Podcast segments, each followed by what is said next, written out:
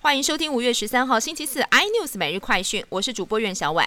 国内新增十三例本土个案，其中九例都跟泸州的狮子会前会长有关，三例跟万华阿公店相关，一例在调查当中。指挥中心也公布了万华阿公店七个人群聚的确诊者足迹，活动范围相当多，包括了万华、基隆、鹿港、嘉义布袋等地。其中足迹也发现，万华阿公店个案在五月九号跟五月十号也去过罗东银河百家乐。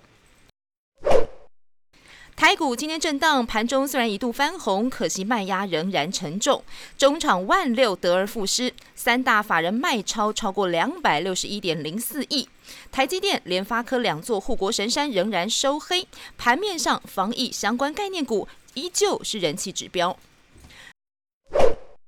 今天下午全台大停电，位在高雄的新达电厂下午两点三十七分，因为事故全场停机，系统供电能力不足，从三点开始执行紧急分区供电。南科高雄园区表示有停电，联电则说南科厂有部分压降状况，而新主厂正常，但是所幸都不会影响正常生产。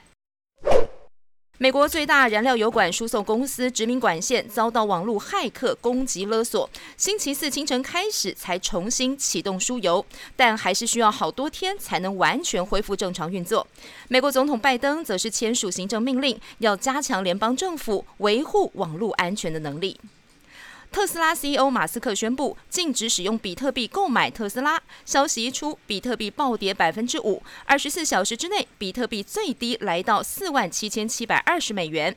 马斯克在 Twitter 上说，特斯拉不会出售已有的比特币，并且正在研究使用耗能只有比特币百分之一的虚拟货币。更多新闻内容，请锁定有线电视八十八 MOD 五零四 iNews 最正晚报，或上 YouTube 搜寻三立 iNews。感谢台湾最大 Podcast 公司声浪技术支持。您也可以在 Google、Apple、Spotify、KKBox 收听最新 iNews 每日快讯。